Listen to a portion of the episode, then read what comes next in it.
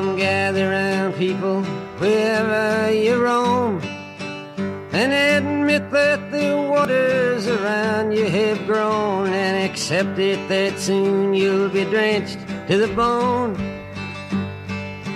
If your time to you is worth saving, then you better start swimming or you'll sink like a stone, or the times they are a changing. Hola, ¿qué tal? Bienvenidos, bienvenidas a este podcast nuevo que hemos creado para vosotros, eh, Watchpot, el podcast de la Factoría La Constante en el que analizamos todas las semanas los capítulos de la serie de HBO Watchmen, creada por nuestro querido, adorado, nuestro dios, Damon Lindelof.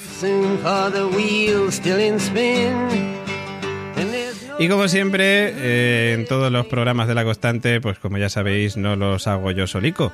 Tengo a mis queridos compañeros, bueno, no lo he dicho, soy David Mulé, pero ya me conocéis, ya soy el mismo pesado de siempre. Eh, tenemos a nuestros queridos compañeros preparados para comentar muchas cosas. Eh, a nuestro guía, a nuestro gurú espiritual, nuestro querido Nico Frasquet, en primer lugar, te saludamos. ¿Qué tal, caballero? ¿Cómo andás?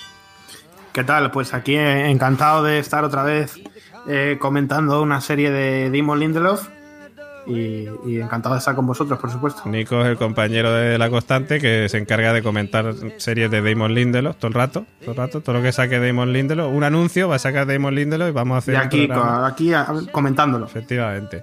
También tenemos a nuestra querida Gemma Yat, ¿qué tal? ¿Cómo estamos?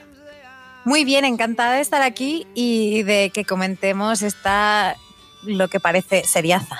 Ahí estamos, ahí estamos, con muchas ganas. Señor Oráculo también, ¿cómo estamos? Doctor Manhattan Oráculo. No, no, no. Yo no sé quién es el- el- ese tal señor Oráculo. Ah, Yo soy vale. el doctor Manhattan Oráculo. Doctor Manhattan Oráculo, es verdad. Que es el resultado de cuando el oráculo metió los dedos en un enchufe y se convirtió en esto que ve. Efectivamente, ahí estamos. De azul, como, como están viendo nuestros Patreons también, de azul. Sabes que me he cambiado expresamente. Efectivamente. Este es el uniforme oficial. El uniforme oficial del doctor Manhattan Oráculo, que nos acompañará también aquí todas las semanas para comentar esta maravillosa serie de HBO llamada Watchmen. Y que, bueno, pues en concreto hoy vamos a comentar este capítulo 2 llamado Dotes Marciales de Equitación Comanche. Eh, desde ya tengo que decir que soy muy fan de los nombres de los capítulos de, Watchmen, o sea, pero muy fan totalmente. Parecen nombres de, de discos de, de banda, no sé, americana de los 70. ¿Qué ibas a decir, Gemma? Que en este caso eh, no es el nombre de un disco, pero sí es el nombre de un cuadro, que, que un poco más y la placa ocupa más que el propio cuadro. Anda, pues, pues nada. Es un cuadro que, que, bueno, luego podemos comentarlo, pero fue pintado eh, en 1834 por George Catlin, un pintor estadounidense especializado en la cultura americana que poco a poco se iba desvaneciendo. Eh, a su vez, es el mismo cuadro que vemos en casa de Jude Crawford, el sheriff mm, recientemente muerto, y que eh, son cuatro indios comanches, como indica el nombre, eh, pues como cabalgando así en medio de pelea, cazando, buscándose unos a otros, y donde casualmente hay también caballos blancos y caballos negros. Anda, mira, mira, mira, cómo, cómo estamos hilando ya desde el principio. Por cierto, como decía Gemma, recientemente muerto, ya sabéis, aquí en Watchbot comentamos, evidentemente, no podía ser de otra manera, por si acaso alguno no se había dado cuenta, con spoilers, está claro, eh, todo lo que ocurra en los capítulos de, de Watchmen. Eh, y Nico Frasquet, eh, como decía antes, es nuestro gurú, va a ser nuestro guía en este Watchpot. Saludamos, por cierto, también a nuestra amiga Cristina Albalá, nuestra Patreon, que nos está viendo y escuchando en directo. Y ya sí, le doy paso a nuestro querido Nico Frasquet, que además ya estaba pidiendo. Ya pido, pido la palabra porque ahora con esto- palabra. este nuevo formato que tenemos aquí eh, para los Patreons, Eso es. puedes pedir hasta la palabra y todo esto, como es. una, una conferencia. Que sí, que justamente, y empezamos por, por ahí, eh, el título del capítulo es el título de un cuadro, pero ligeramente modificado. Si el, el- el título del capítulo, el Martial Beast of Comanche Horsemanship, Horsemanship, no sé, perdón por, por mi inglés, realmente el título de, del cuadro es Comanche Feet of Martial Horsemanship. Es decir, han cambiado Martial por, eh, coman- con, por Feet y así. Es decir, han hecho un- un juego de, de- de palabras. Total, que me he liado Eh, más que al principio, ¿eh? pero bueno. Eh, Entonces, este tipo, además, como dice, como dice Gemma, George Catlin, eh, hacía representaciones idealizadas de los, de los nativos norteamericanos, que es, que es un artista que representó durante buena parte de su vida la lucha frontal contra la segregación y el, el prejuicio. Y además es eso, justamente el cuadro que hay colgado en casa de, del señor que esconde un esqueleto en el armario, literalmente. Sí, bueno, es que Eh, llámalo creo ni- esqueleto. Perdón, Uy, llámalo perdona, esque-. Nada, nada, muy breve. Que ibas a decir, llámalo esqueleto, llámalo eh, traje del Ku Klan. Pero bueno, sí, Gemma, Gemma. No, yo iba a decir que me parece ya muy interesante, después de, de lo que hemos dicho del cuadro, eh, esta dicotomía, ¿no? Eh, yo creo que, que en este episodio, como en toda la serie de lo que ya hemos visto, es la dicotomía de blanco-negro, bien-mal, buenos-malos. Y sandía, efectivamente, eh, tenemos un cuadro de alguien que intenta plasmar ese idealismo de ese pasado americano, mm, respetando las culturas nativas, aborígenes, bueno, nativos en este caso, aborígenes ahora no, pero bueno, en fin, que, que es un poco la esencia de todo y por otro lado eh, tiene un, un disfraz, bueno, no es un disfraz, eh, qué bien me expreso hoy, eh, del clan. Entonces, mm, es un poco incongruente. del Gutu Clan, que es un grupo de música. También, también. No, El eh, que- Clan, ¿no? Aquí ya estamos uniendo con The Leftovers. O sea, no podía ser de otra Había que manera. dar el guiño. Ahí, ahí, ahí, ahí. ahí. Eh, me parece bastante curioso que, que alguien que pueda apreciar este tipo de arte, a su vez, guarde esto. Y Bueno. ahí ya dejo a Nico un melón nuevo. Cuidado, cuidado, que ahí nos estamos. Es verdad que es, digamos, eh, volviendo un poco hacia atrás y haciendo un poco de resumen del capítulo, eh, que no hemos dicho realmente lo que nos ha parecido, aunque está, está, está guay, es decir, está guay así porque directamente nos metemos a, a- a teorizar y hablar sobre ello, a hacer un análisis. Lo que es cierto es que en este segundo capítulo, eh, que a mí me ha parecido incluso más potente que el primero, a pesar de que tiene menos ritmo, pero me parece mucho más potente y con mucho más con mucho más corazón, ya digamos, apuntando a lo que es Damon Lindelof, que es el, el rey de, del misterio, el rey de las teorías, el rey de este de esta extraña atmósfera que se genera, que no sabe muy bien qué va a pasar, eh, que no sabe muy bien qué te está intentando contar y que como el personaje principal, en este caso llega, está, está perdido en, en to- en todos los acontecimientos, eh, es un capítulo donde profundizamos en la historia de ella y de la mano también en la historia un poco de este Jude Crawford. Todas las, preguntas sobre su pasado, sobre sus hijos, nos han sido respondidas en este, este, en este capítulo o ligeramente respondidas, que luego hablaremos de ello.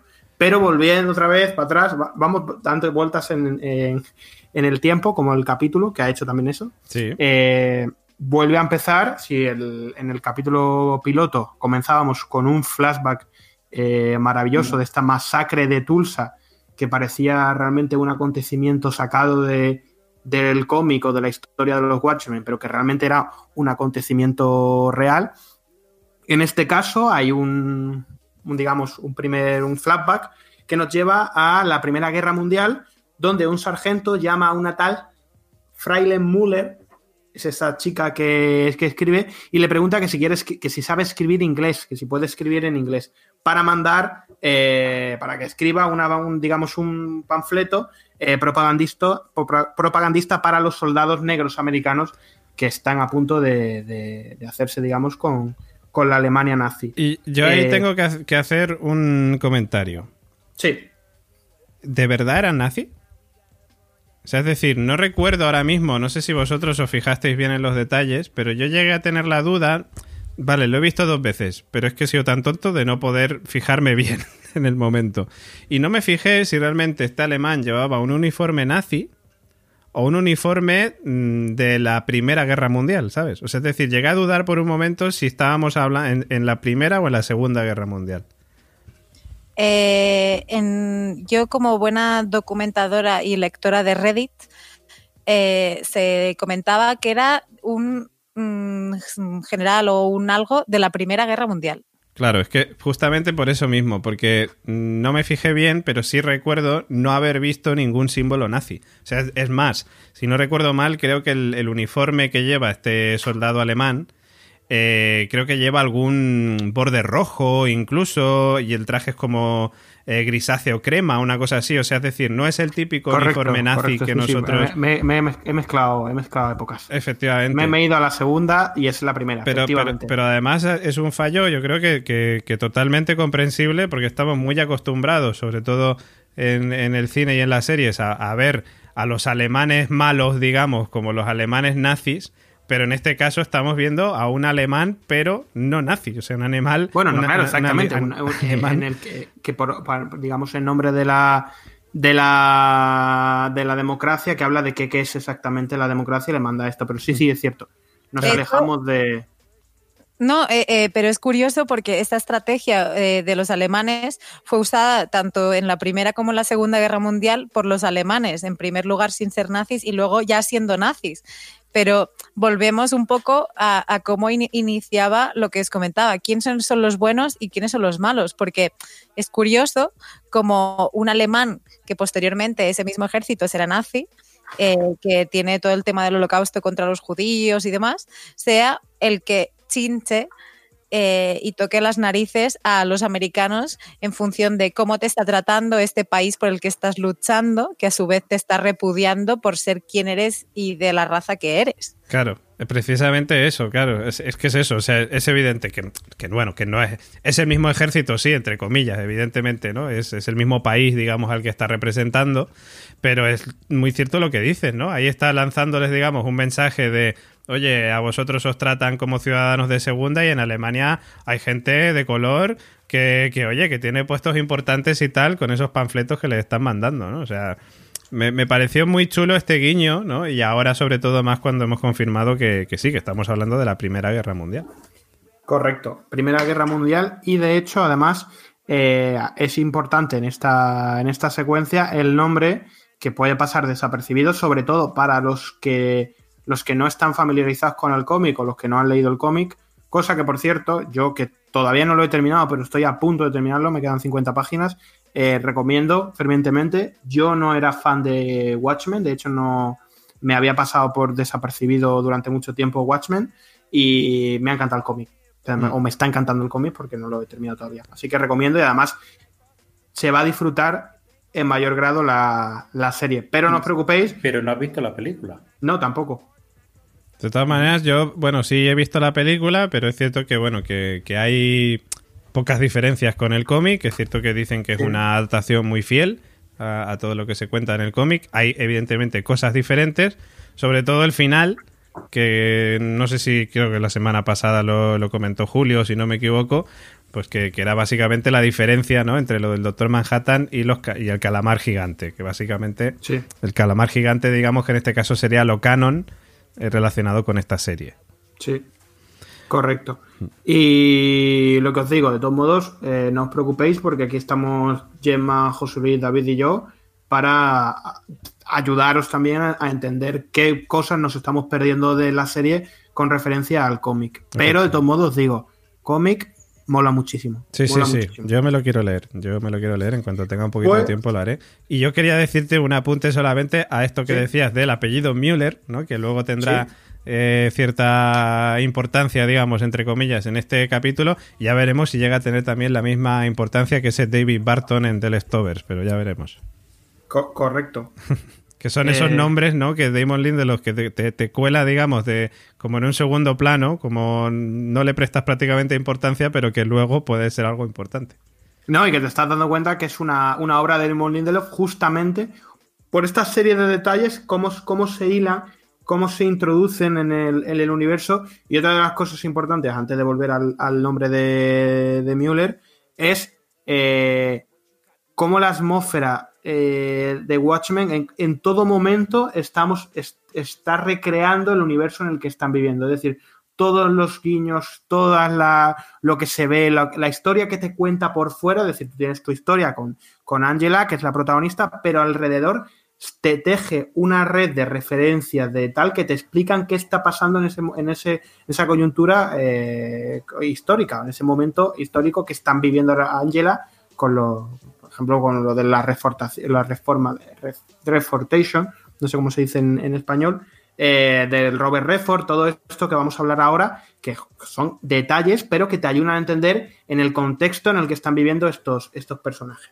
Bueno, pues volviendo al, al, apellido de, de, Müller, este apellido, que es de la chica esta que hemos visto, Freilen Müller, comparte apellido con Rolf Müller.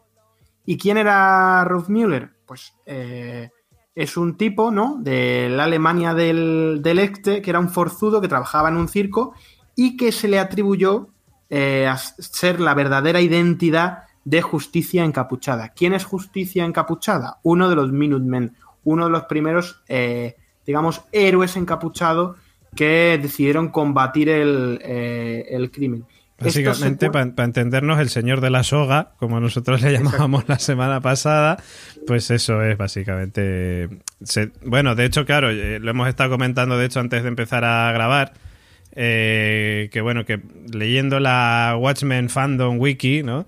parece ser que no está Mm, digamos, aclarado o confirmado al 100% que Rolf Müller y que Justicia Encapuchada sean la misma persona, porque por lo visto sacaron un cómic eh, que habla sobre, antes de Watchmen, eh, sobre los Minutemen, y que mm, hay un agujero de guion, digamos, ahí, tampoco quiero hacer mucho spoiler, por si la gente se lo quiere leer, que digamos que se cargaría un poco esta teoría de que Rolf Müller y Justicia Encapuchada fueran la misma persona, con lo cual yo, yo creo que, bueno, como más adelante, o no sé si ahora pues, lo vas a comentar, el tema de, de Rolf Müller y este documental de American Hero Story, eh, yo creo que Damon Lindelof también en esta, bueno, y Nick Hughes, ¿no? que son los dos escritores de este capítulo, están jugando un poco también con esa ambigüedad con la que jugó también el cómic con, dejarte ver que sí, puede ser la misma persona, pero no te lo confirman. Correcto, que son los acontecimientos que se narran en, en Bajo la capucha, Under the Hood, que es un, que es un libro que, que, en el que se narra todo lo que pasó con los Minutemen. Eh, y una pregunta que para, para, intentar entender todo esto, que es difícil, yo sé que son muchos datos y mucha historia, eh, los Minutemen fueron un grupo de superhéroes que operó previamente a los acontecimientos de Watchmen, de lo que se narra en el cómic, eh, formado en 1939, pero que se disolvió 10 años después, en 1949. un momento en que no funcionó y decidieron eh, dejarlo. Son los primeros soldados enmascarados. Justicia encapuchada, que es este señor del que hablamos, el de la, el de la soga, como lo llaman como lo llamamos aquí en la constante, desapareció cuando los Minutemen fueron interrogados por la Comisión de Actividades Antiamericanas y nunca volvió a ser visto. ¿Qué pasa? Que este señor, el de la soga, ¿no? que es el señor que luego se cuenta un poco la historia y ahora vamos al documental este que hemos visto en, el, en la serie, en el capítulo 2 de Watchmen, pero este señor de la soga eh, cuando le están interrogando, ven que se le echa encima la justicia, tal, se criminalizan a los, a los Minutemen, el tipo dice que desaparece. Pero paralelamente, cuando él desaparece y no se vuelve a saber nada de él, aparece muerto eh, Rolf Müller, que es este señor que, trabajaba en un circo y al que se le, atribuía, se le atribuía ser el verdadero justicia encapuchada. Entonces la repregunta que se hacían en Under the Hood, que bajo la capucha este libro, que es está intercalado en, Watchmen, en el cómic, eh, se hacían la pregunta de ¿está muerto o, sigue vivo? En el, en el American eh, Hero, Story. que es el documental que ve Toffer durante este capítulo 2, eh, muy American Horror Story, ¿no? se habla de, de, que no, de que, que Rolf Müller es un señor y él en el, documental dan por hecho que él sigue vivo y que está esperando a decir quién es o que sigue en las sombras o que, no sabe exactamente tal, pero que no es este señor. Claro, pero, pero ahí lo enlazan con Justicia Encapuchada. es decir, sí, claro. si, te acuerdas esa, esa escena en la que están mostrando, digamos, que cuenta, ¿no? Lo de hoy he muerto, ¿no? Que lo cuenta así como en primera persona, en plan, hoy, han encontrado mi cadáver, una cosa así, pero, pero en fin, no soy yo. Y él dice, no voy a decir quién soy todavía. Eh, y luego lo enlazan con esas imágenes donde Justicia Encapuchada, digamos que eh, se carga brutalmente además a un grupo de atracadores en una licorería, supermercado, lo que sea, ¿no? Entonces, claro, ahí te vuelven a dejar un poquito el tema de justicia encapuchada la misma persona. Eh, sí, no. De hecho, él mismo hay un, un, bueno, un diálogo que mantiene, ¿no? O digamos un, una parte de la que, que, sí que sigue correspondiendo a American, American Hero Story, mientras estamos viendo imágenes de Ángela conduciendo, en la que él dice que se miraba al espejo y no se reconocía, y cuando se ponía la máscara, digamos que liberaba, digamos, a ese otro ser, ¿no? A ese otro yo que él tenía. Gemma, estabas pidiendo la mano, por cierto. Sí, eh, en este mismo episodio que veíamos dentro de, la serie, eh, el personaje eh, dice no ser él y haber fingido su propia muerte. Entonces, habiendo fingido la propia muerte, en ese justo en este, en ese trozo del episodio, es curioso porque el narrador es como espero no decirlo mal, es narrador omnisciente, o sea, que todo lo sabe, y, a, día de hoy el que creemos que todo lo sabe es eh, Will Reeves, el señor mm, mayor el abuelo. silla de ruedas.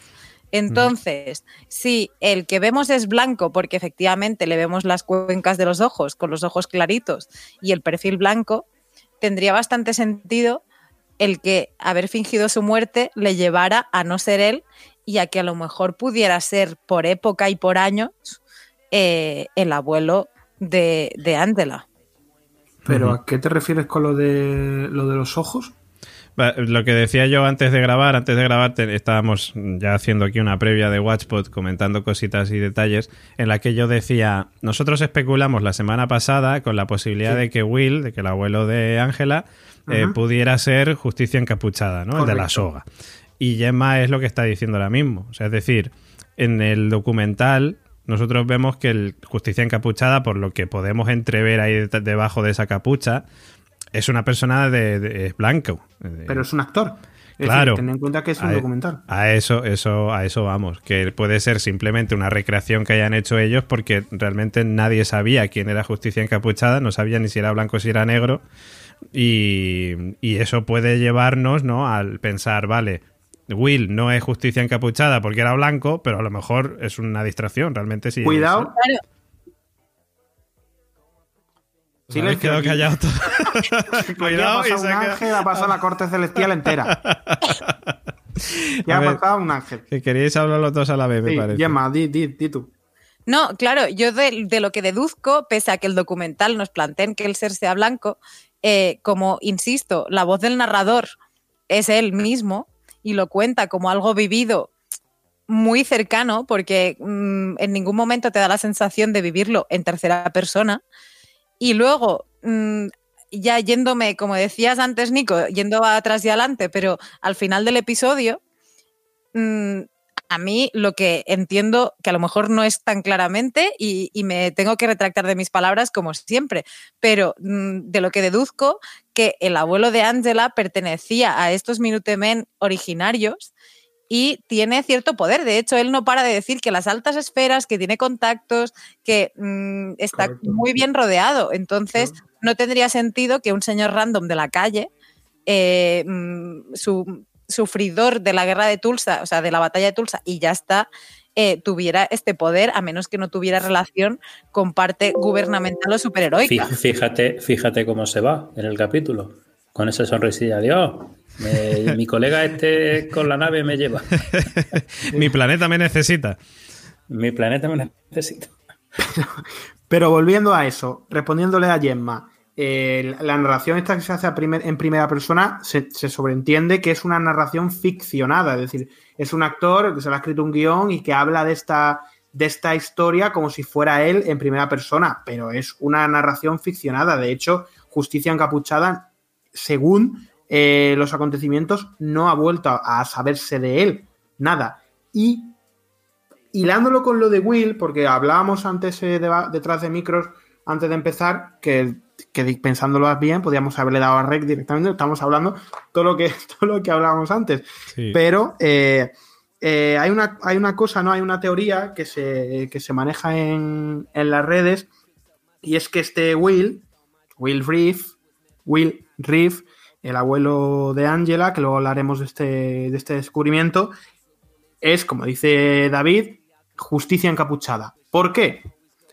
Ligeras, ligeras eh, referencias, como dice, como dice Gemma, que dice que él tiene contactos, que es alguien importante o que, no, o que conoce a mucha gente, es decir, parece como que, que está pro- protegido. Recuerdo que además, hablando de lo que dice, lo que dice el oráculo del final de- del episodio, cuando se lo llevan en, el, en este platillo volante con imanes, eh, recuerda mucho al cómic cuando eh, Night Owl y, y la- y la y es, es que no me acuerdo ahora el nombre, pero lo tengo aquí apuntado. Y la otra de los Minutemen eh, se meten a rescatar a, a Rothschild a la cárcel. Es decir, Ah, Rosak, sí. eh, eh, y parece mucho, es decir, él mismo dice, yo no voy a estar mucho tiempo preso porque me van a venir a rescatar, que es exactamente lo que pasa con Rothschild. Ujú. Rothschild lo rescatan, ¿no? Pa- pa- pa- lleva Sí, sí, sí. A, a mucho tiempo por- justo porque Rothschild dice que hay una conspiración, que tal, que todo esto que va di- diciendo de que están mata- man- ma- matando a, a encapuchados. Y volviendo además a Will Reeve, este niño que veíamos en Tulsa, al inicio de la serie, en este flashback, eh, aquel niño está viendo una película sobre el abogado Buzz Reeve en los momentos previos a la masacre de Tulsa, ¿no? En la que Buzz Reeve persigue a un sheriff y lo ata porque no merece usar su placa. Mientras lo hace, el personaje lleva una capucha y un lazo, no muy diferente al, al traje, ¿no? Que más tarde va a usar eh, justicia encapuchada o justicia enmascarada. Bueno, una máscara más que una capucha, ¿no? Sí, pero tiene, tiene, cierto, tiene cierta referencia, tiene, tiene, tiene algo ahí que, que recuerda. Justamente se, se sobreentiende o se puede llegar a entender que Will se vio afectado por esta peli de, en, en la que protagonista era Buzz Reeve o donde aparece Buzz Reeve y eh, la tragedia a la que fue víctima. Ya que incluso, ¿no? Si nos si vemos, parece haber adoptado el mismo apellido. Reeve es el mismo apellido que el, del- el de la película. Entonces, eh, la idea de que su traje se asemeje mucho a este personaje de esta película que ve al principio, el de Justicia en- encapuchada, parece darnos a entender que, oye, cuidado, que a lo mejor eh, este señor anciano no es el Doctor Manhattan, pero sí es eh, Justicia encapuchada. Eso es una teoría, es decir, estos son, ya lo veremos y qué, qué es lo que va a pasar, pero bueno, eh, puede estar ahí. Está claro que algo de importancia tiene y hay gente que lo quiere proteger. Totalmente. Yo es que, de todas maneras, también te digo que si, si no es el oráculo pidiendo la música, mm, las profecías no, no me fío de ellas. Vete tú a saber lo que puede ser. Ya, ya llegará ese momento, tranquilo. Ah, vale, la tengo preparada, eh, por cierto, por si la pides. O sea que... De todas maneras, Nico, has hablado del Doctor Manhattan y esto también nos hace pensar en este pasado de él. Eh, él dice, podría ser el Doctor Manhattan. Sabemos que el Doctor Manhattan tiene un pasado y de dónde sale, como nos cuentan en la novela gráfica y también en la película. Sí. Pero eh, personalmente, y luego llegaremos al, al Doctor Manhattan que nos atañe en la serie, eh, poco tiene que ver mm, porque tampoco conocemos la identidad de Jeremy Irons, pero mm, bueno, ya llegaremos a ello, pero Lindelof ha dicho que claramente es quien crees que es. Sí, es que está clarísimo. Blanco ¿Por qué está clarísimo, José Luis? Pues porque sí, porque que está clarísimo. Es que tiene todos los elementos para ser. Hablamos de Osimandias. Exactamente. Es que. ¿Quién va a ser si no? Sí, sí, a ver, yo, yo estoy casi. Hay un montón de referencias, pero- desde la música, que en la película, por ejemplo, cuando suena el Requiem de Mozart, y aquí también el hecho, o sea, todas las características de que dijimos eh, la semana pasada de, de esa inteligencia para irla a inventar, la riqueza que tiene, eh, yo qué sé, todo un montón de elementos. Leche, si es que hasta se parece, o sea, a mí me cuadra mucho el actor que cogieron en la película, que si fuera viejo se parecería a Jeremy Irons. Sí, por cierto, por cierto, un, un inciso de Jeremy Irons. eh, el otro día haciéndole una entrevista a Jeremy Irons, decía, le preguntaban por qué llegaste al proyecto, por qué te metiste en el proyecto. Eh, Decía yo, no había leído nunca Watchmen, a mí me había pasado de largo, es decir, no es algo que me, que me interesase, Pero eh, quedé a comer con Damon Lindelof, que quería que entrase en el proyecto, y después de una hora y media de conversación donde solo hablaba él y se veía que estaba él muy enérgico y todo lo que contaba eh, quería hacer no sé qué historia con su, mi personaje, tal y cual, eh, me, me, interesó muchísimo. Dice, no entré por Watchmen, no entré por el proyecto, sino que entré por, por Damon Lindelof. Claro. Lo decía en una entrevista Jeremy Irons. ¿Y si, queréis, si queréis, entramos ya a esa parte. De... ¿A, ¿A, cuál? No, no, no, no, no, espera, espera, espera. Vale, vale. Espera, espera, amiga. Espérate, porque primero yo tengo que, yo tengo que preguntaros algo. Ah, uy, a ver. Y es, este, este, digamos que la serie, ¿no? Ha empezado, ¿no? Con gente que se disfraza, bueno, se disfraza o se, o se oculta su rostro como uh -huh. eh, todos los superhéroes de, de, la historia. Es decir, uh -huh. Superman, Batman y todos los Watchmen se ocultan bajo una identidad secreta, con un nombre secreto. Superman en... se oculta regular, pero bueno, bueno sí, su, se quita la gafa. No, no, no, era muy hábil para eso, pero bueno, tenía otras cosas buenas. Mayas, o sea, vamos a ver. Claro, claro, Superman. Pero, bueno, bueno la, la cosa es, toda la, digamos, todo esto que estamos viendo eh, tra trata ¿no? de conocer a gente. Estamos intentando conocer, desentrañar qué oculta cada uno de los personajes, ¿no? Quién hay detrás de.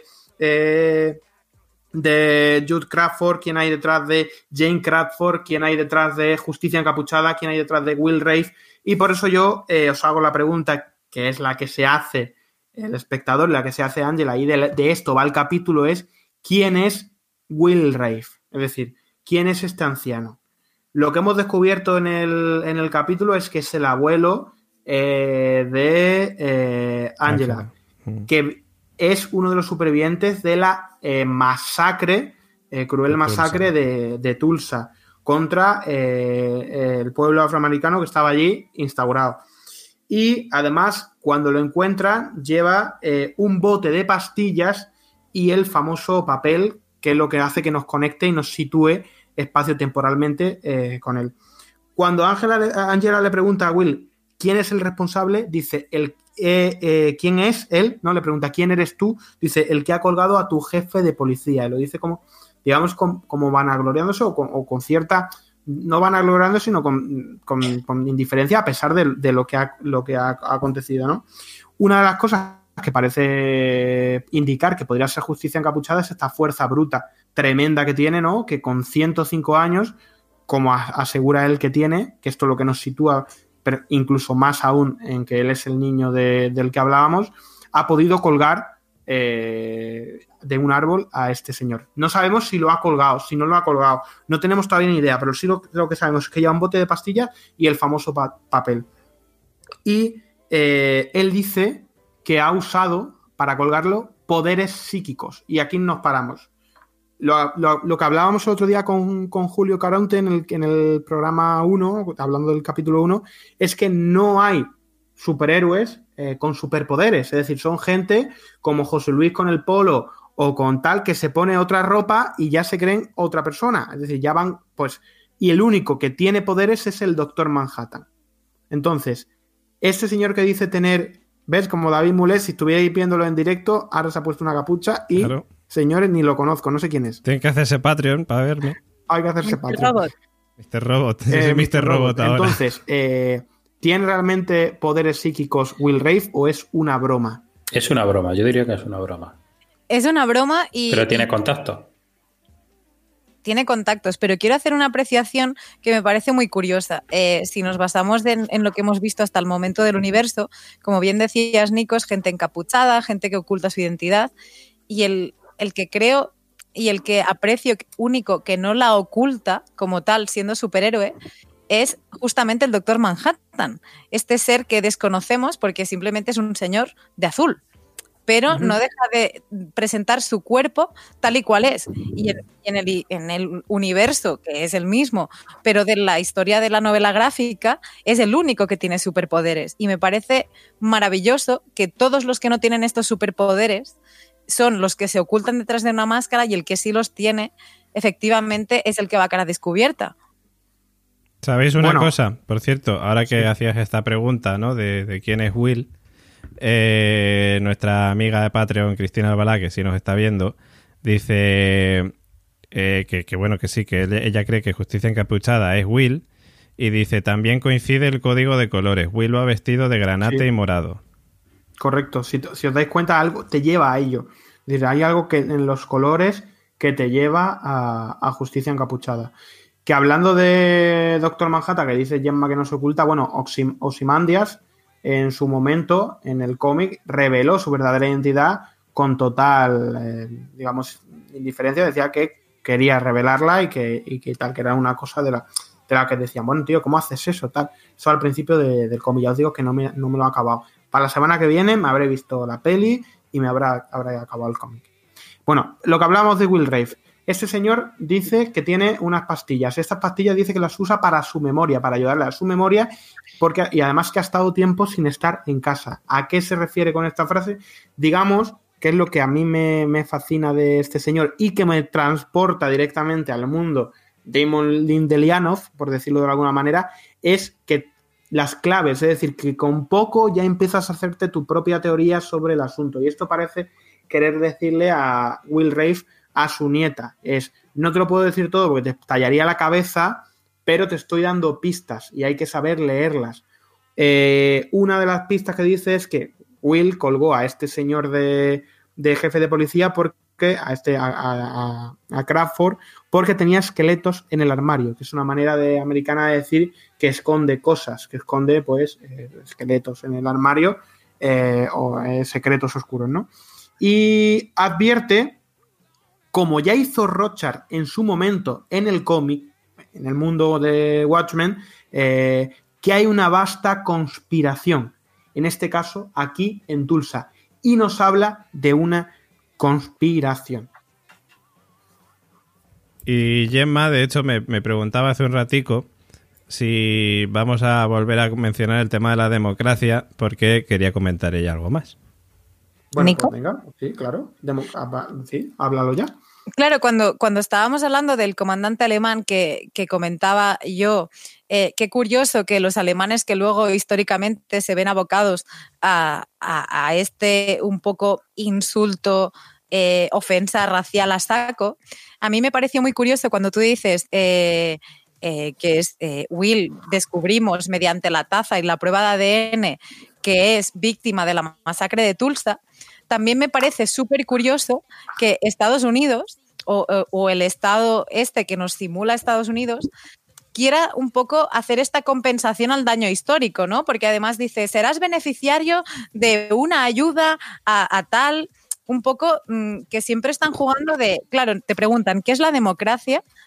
Eh, en el contexto histórico real sabemos que Lindelof nunca hace nada porque sí, ni lo dice porque sí, pero me parece muy curioso porque en esta democracia vemos que el sheriff, mm, ahora mismo recién muerto, pero tenía un concepto de justicia un tanto regulero, eh, donde se sigue permitiendo una supremacía blanca. Y, y además hay un momento en donde a Temor Rojo le dicen, eres un fascista. Y él dice, no, no, perdona, comunista como que estamos todo el rato jugando con el tema del concepto de qué es la democracia, qué está bien y qué no está bien. Que por eso quería acabar de apuntar esto, porque sí que es cierto que Alan Moore sacó este cómic en los 80, pero sigue estando en una temática súper actualizada. Claro, total. Sí, de, todo modo lo que ha hecho lo que ha hecho Damon Lindelof con esta historia es trasladarla a los tiempos. Y lo que hablábamos el otro día de si The Leftover era una historia sobre una tristeza, sobre la tristeza, sobre el desconocimiento, sobre vivir eh, sin, respuestas, que es un poco lo que, lo que le pasó al público cuando vio el final de, de, Los y digamos que se trasladó y cogió esto para tal, eh, para, para, expresar todo lo que, lo que sentía. Eh, aquí está haciendo, eh, está explorando eh, desde una perspectiva diferente, desde una distopía, desde un universo paralelo, las, contradicciones y los problemas que vive la sociedad actual. y se ve, es decir, y hablando de, la democracia, hablando de, de, tal, para que no nos perdamos, habrá gente que se pregunte, ¿no? Lo que decíamos antes, llega esta señora, Angela, y ve en la puerta del, sitio al, que llega eh, gente protestando, ¿no? Que las, los, las reformation, es que no sé cómo...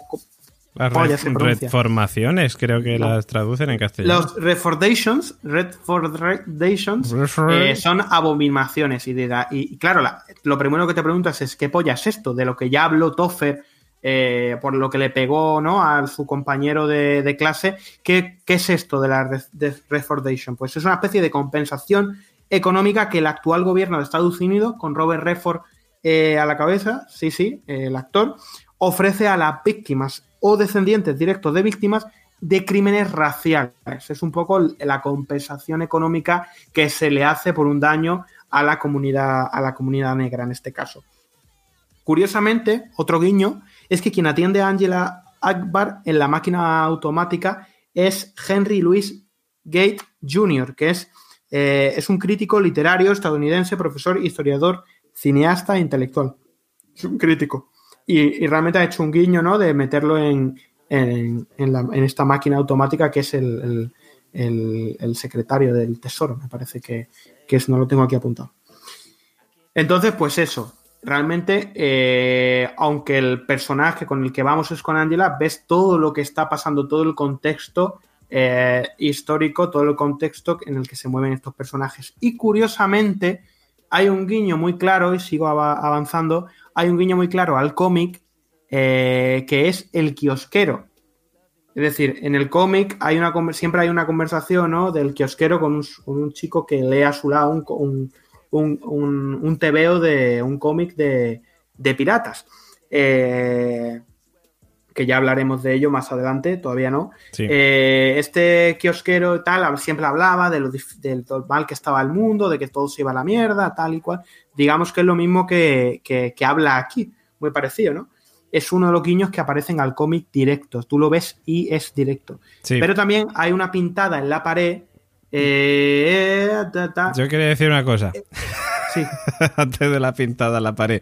Eh, esta escena del kiosquero. Sí. Eh, no sé si a todos os llamó la atención, sobre todo, o a mí, por lo menos, lo que más me llamó la atención fue esa niña que va a buscar los periódicos, ¿no?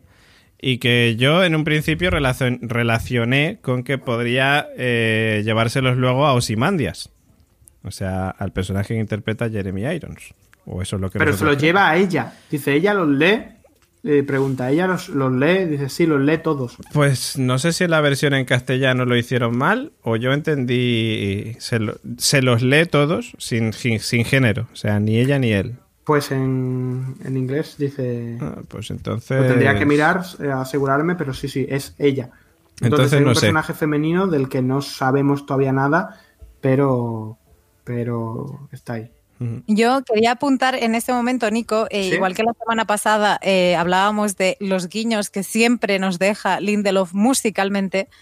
Eh, en ese momento está sonando una canción de The Temptations que se llama Ball of Confusion, Confusion pelota de confusión. Y, curiosamente, en la, la primera estrofa dice, así traducida, la gente se muda, la gente se muda, ¿por qué? Por el color de su piel. corre, corre, corre, no puedes esconderte ojo por ojo, diente por diente.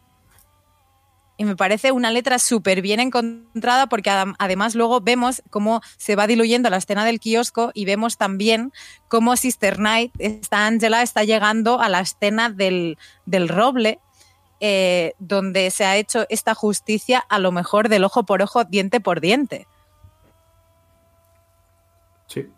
Yo es que me, me he quedado callado porque lo estaba pensando, pero sí, sí, estoy. Es curioso realmente lo que hacen cuando, que ahora, ahora hablaremos sobre ello, cuando, cuando encuentran el cadáver del jefe de policía, hmm. eh, hay un momento en el que vamos a tomarnos la justicia, es decir, da igual, es decir, lo que vamos a ir a, los tipos estos que están en el campamento Nixon, en este campamento muy a lo, con, con su estatua a lo Osama Bin Laden, eh, la vamos a tirar y vamos a reventar, o sea, a hostia hay un poco de brutalidad en, la justicia, un poco eh, cuidado porque, porque la justicia va, por, va, a, su, a, su, a su bola. Pero bueno, vuelvo hacia atrás un segundo, ¿vale? Eh, porque nos habíamos quedado en lo, de, en lo del kiosquero, en la pintada antes de, todo esto, que aparece la pintada esta de los amantes de Hiroshima, es simplemente un guiño eh, al cómic, a esta pintada también aparece representada en el, en el cómic,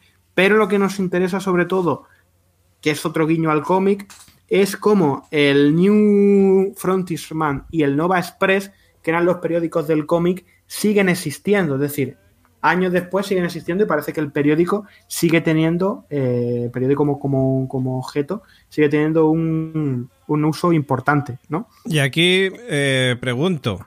Sí. Eh, en la peli sé que sí, entiendo que en el cómic será igual, no estoy seguro porque no me lo he leído, eh, pero en la peli, este Rorschach manda su diario a, un, a uno de estos periódicos. No recuerdo a cuál en concreto, pero realmente... Eso es al final. Yo no he llegado, pero lo he leído. Es decir, he leído que, le manda. Justamente, eh, para que entendáis un poco la, dicotomía entre estos dos periódicos, eh, en el cómic, y me imagino que en la peli, estaban enfrentados y seguirán enfrentados por su ideología.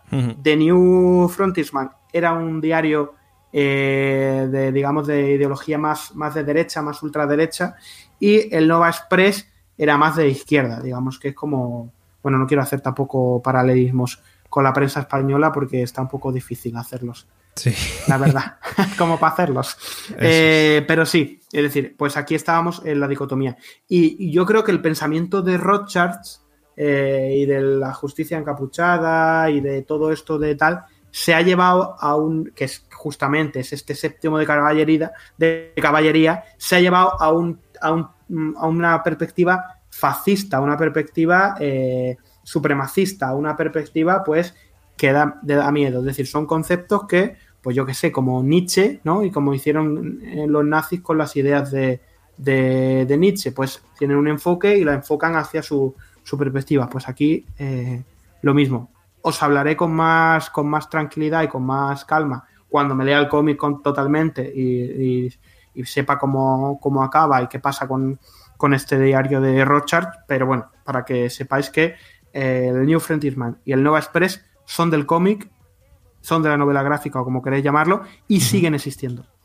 Bien. Y la pregunta que nos deja esta secuencia es, ¿quién pollas es esta niña? Eso es, porque de hecho... Mm, no sé si ha sido la única relación o como dices tú, es decir, si, si, es un, si está trabajando, digamos, para un personaje femenino, que nosotros todavía no conocemos, desde luego que ha sido un, guiño muy, muy, muy pequeño, porque yo no he encontrado nada más a lo largo de este capítulo que relacione, digamos, a esta niña con otra cosa que hayamos visto en el capítulo. Es decir, ha sido una píldora muy, muy, muy chiquitina, que vete tú a saber si tiene que ver con, con, la, con la Júpiter o vete tú a saber, no tengo ni idea. Por cierto, eh, tengo pendiente aún entrar a Peteipedia. Aún no he podido entrar, no he tenido tiempo para entrar en Peteipedia, pero quiero entrar en Peteipedia para ver qué cosas hay por ahí, porque recordamos que Peteipedia trata de también cubrir esos huecos, esos años que tenemos ahí pendientes, ¿no? De, saber. Correcto, correcto. Pero bueno, seguimos, seguimos avanzando, ¿no? Eh, porque hay una cosa, hay, una, hay, un, hay un guiño, yo creo que no es ningún personaje ni, ni del cómic ni de la película eh, que me hace especial gracia y la dicotomía entre los dos, que es este Looking Glass, ¿no? Que es un nombre muy, muy lindeliano, eh, que es el, tipo este que lleva la, la capucha lo, casi a los Rothschilds, que es esta capucha que, que lleva y que casi interroga a, a Angela sobre la muerte de... el, señor, el señor espejo, ¿no? Exacto, el señor espejo, exacto, el señor espejo. Eh, Looking Glass. Eh, ¿Quién ha matado a Crawford? Yo creo que las preguntas que nos, que nos llegan es ¿quién ha matado a Crawford? ¿Sospecha eh, Looking Glass de Angela? Es todo un complot. Por lo que parece, Angela se, está metida en medio de un complot. Algo está a punto de suceder, es tic-tac, tic-tac, tic-tac, eh, y, va a pasar, es decir, va a pasar. Volvemos a lo mismo como en The October, es decir, ¿os acordáis de el fin del mundo va, a volver a pasar? Es decir, vamos a la ascensión de nuevo, es decir, toda esta, esta temática del, tiempo, de la cuenta atrás, de la sociedad está a punto de hacer un giro eh, de 180 grados de tal, pues vuelve a estar aquí, aquí presente. Y parece que Angela es una parte fundamental o, o se ha metido dentro de, esta, de este complot. Will, de hecho, le informa, Will Graves, su, Will Graves, eh, de que hay una conspiración. Su abuelo le informa de eso. Vale, otra, otro guiño importante también al cómic es eh, la polilla. El reportero este, los dos reporteros que llegan con su, batiendo sus alas eh, mecánicas, nos recuerda mucho al que nos, haya leído el cómic o haya tal, él recordará a uno de los Minutemen que eran la, la polilla, La que es uno de los primeros Minutemen. Sí, Mothman. Es, hombre polilla. Sí. Oye, por cierto, una cosa muy cortita. Sí. Eh, Puedo confirmar y confirmo que desde España no podemos acceder a Petipedia. Básicamente porque, porque cuando entras en hbo.com barra Petipedia, pues te manda a HBO España y HBO España no tiene Petipedia, con lo cual eh, yo imagino y entiendo que utilizando quizás alguna VPN, esto quizás el señor Oráculo que sabe más de estas cosas, a lo mejor entrando con una VPN puedes entrar directo. Porque es que ya te digo, yo entro a hbo.com barra Petipedia y me manda a HBO España. Acabo de hacer la prueba ahora mismo y no hay manera. Pero bueno, imagino, como digo, que igual con una VPN o algo por el estilo. Bueno, pues sí, nos han baneado, no podemos entrar en la No. Petipedia. Nos han Pero baneado. encontraremos la, Suprema- encontraremos la manera. Supremacistas americanos no quieren dejar que los españoles entremos. Encontraremos la manera. De todos modos, eh, hay una cosa importante, eh, muy importante, que nos, que nos quedó un poco por saber del capítulo 1 y aquí nos la responden, que es la noche blanca. Esta, esta noche del infierno donde eh, enmascarados con la, digamos, con el atuendo de Rochard, llegan y matan eh, a todos los policías, que en aquel momento no llevaban máscaras, eh, entonces todo el mundo sabía dónde vivían y tal, y matan eh, o intentan matar a todos eh, los que pueden. Sin embargo, a Angela le disparan, consigue, consigue matar al primer agresor, primero al que lleva la escopeta, pero al segundo, es el que, que es el que le dispara, no lo, no lo, no lo consigue doblegar. Sí.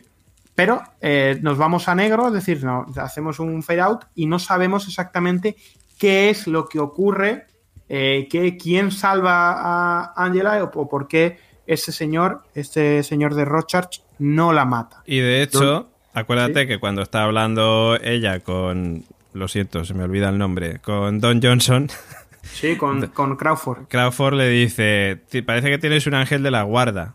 ¿no? exacto. Y no sé, Claro. yo, yo relaciono todo con esto ha sido Will. Eh, o justicia encapuchada o algo por el estilo, no lo sé. Más bien el salvamento de ella sí que podría ser Will, pero eh, después del encuentro que se hace de la, de la túnica del clan ah, en el armario de Don Johnson, empiezo a tener mis dudas de quién fue el que motivó eh, la Noche Blanca, porque mm, no, no olvidemos que él sí sabía de, de todas las residencias de, de los agentes. Entonces, ¿por qué van a buscar agentes concretos?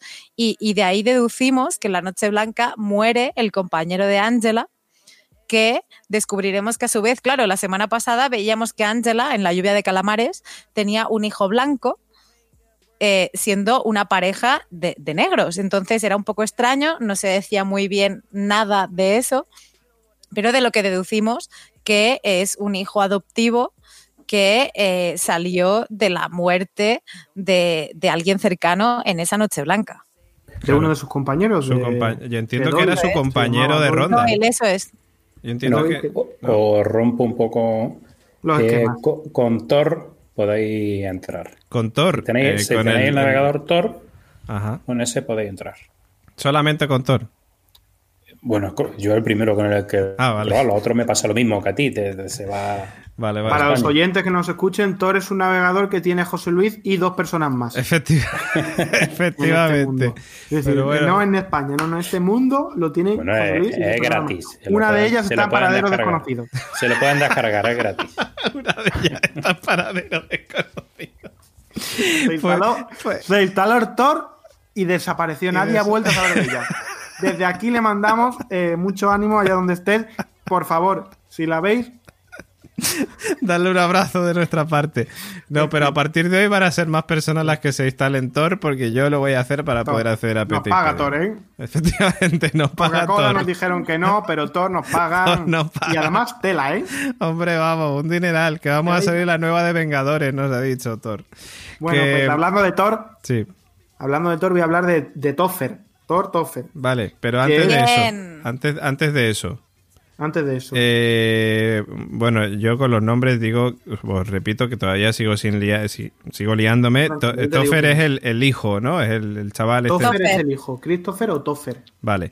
Eh, ent- entiendo que vas a ir a esa escena, ¿no? A la escena en la que ella habla con él. O Primero, primero iba, iba a hablar de, de Toffer, que para, pa- personalmente para mí es un- un- uno de los personajes eh, que más me, me han gustado, que más con pocas pinceladas, Hmm. eh, creo que está muy, muy bien trazado y se nota que sobre sus hombros ha recaído mucha responsabilidad cierto. y mucha tristeza. Es decir, se nota que él está, está lastrado por una tristeza muy gorda. Y es el cuidador de sus otras dos hermanas que dicen, yo les, no les cuentes tú, déjame que yo les cuente mañana. Él mismo, eh, a pesar de que, te- que tendrá 10 años, 11 años, parece tener eh, 30. Es decir, es un chaval que lleva ahí eh, una responsabilidad y un- una madurez por las circunstancias, obviamente. Yo lo que iba a comentar para situarnos un poquito, simplemente para estar colocados, es eh, Toffer y las dos niñas son hijos De Doyle. de el compañero o antiguo compañero de Ángela que murió en esa noche blanca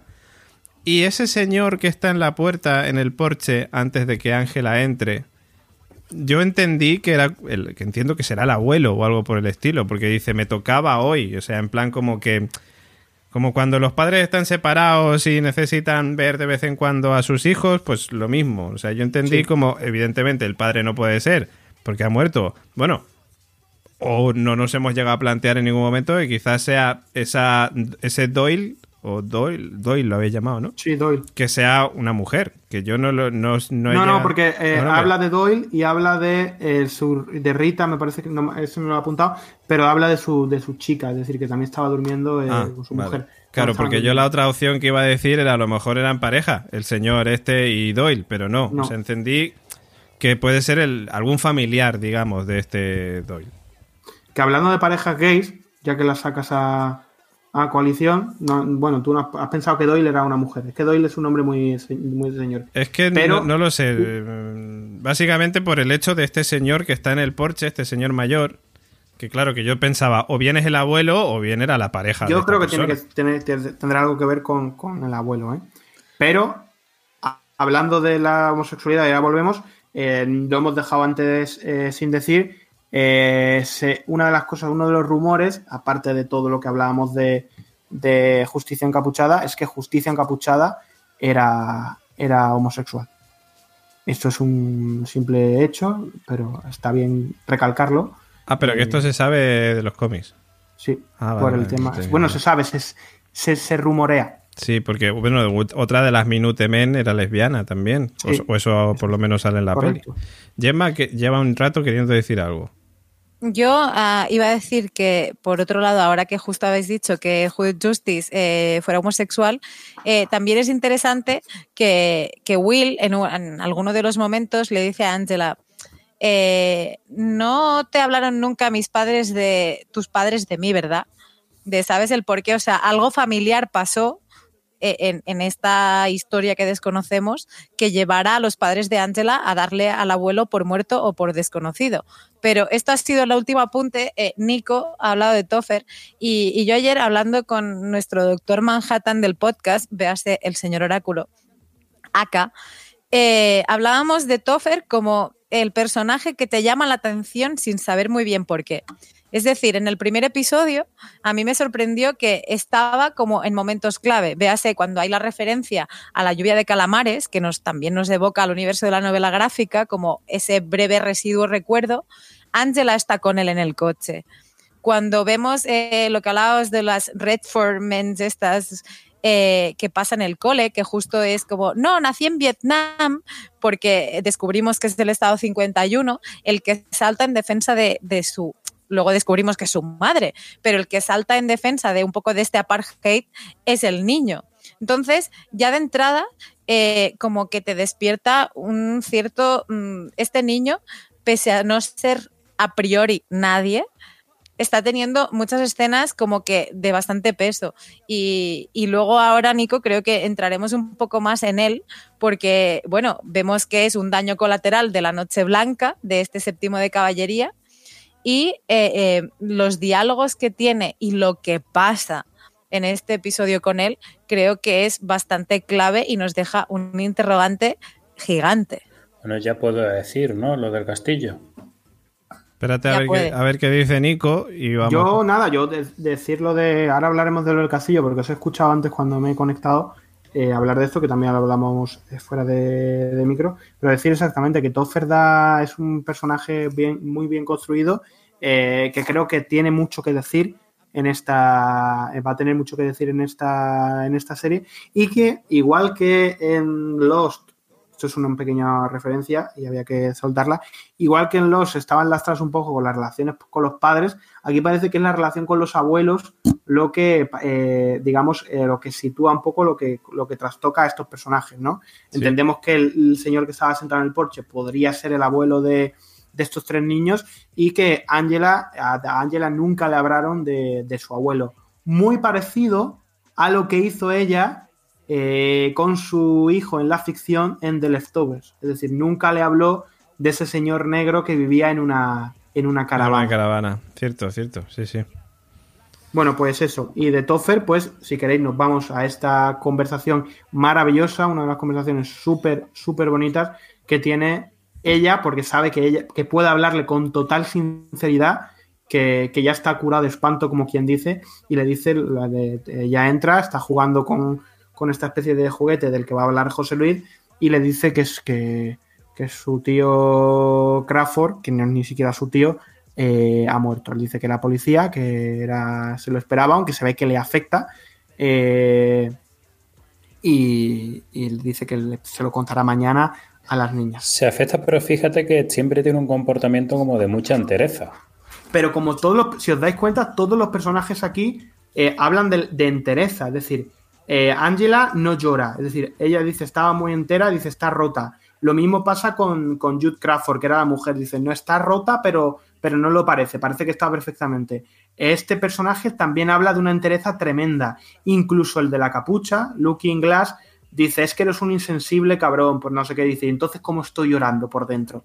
Realmente está como, como todos tienen una capa, ¿no? Que se, que se han hecho eh, de, de, de, alejarse, digamos, de los, de los sentimientos o de intentar no, no, no rebajarse a, a mm. ellos o no sentir, intentar sí. no sentir, mirar para otro lado. Sí, sí. Señor Oráculo, ¿quieres que te ponga la música o...? Eh, no, la música cuando digamos quién es el Doctor Manhattan. Ah, vale, vale, perdón, perdón. puede, puede, puede proceder. Eh, no, vamos a ver, eh, lo comentaba ayer con Gemma y David, que a mí me resultó muy curioso, o, llamaría la atención ese, ese, juguete que es, estaba haciendo un, un, castillo magnético que flotaba, y digo, le eché, y luego lo destruía.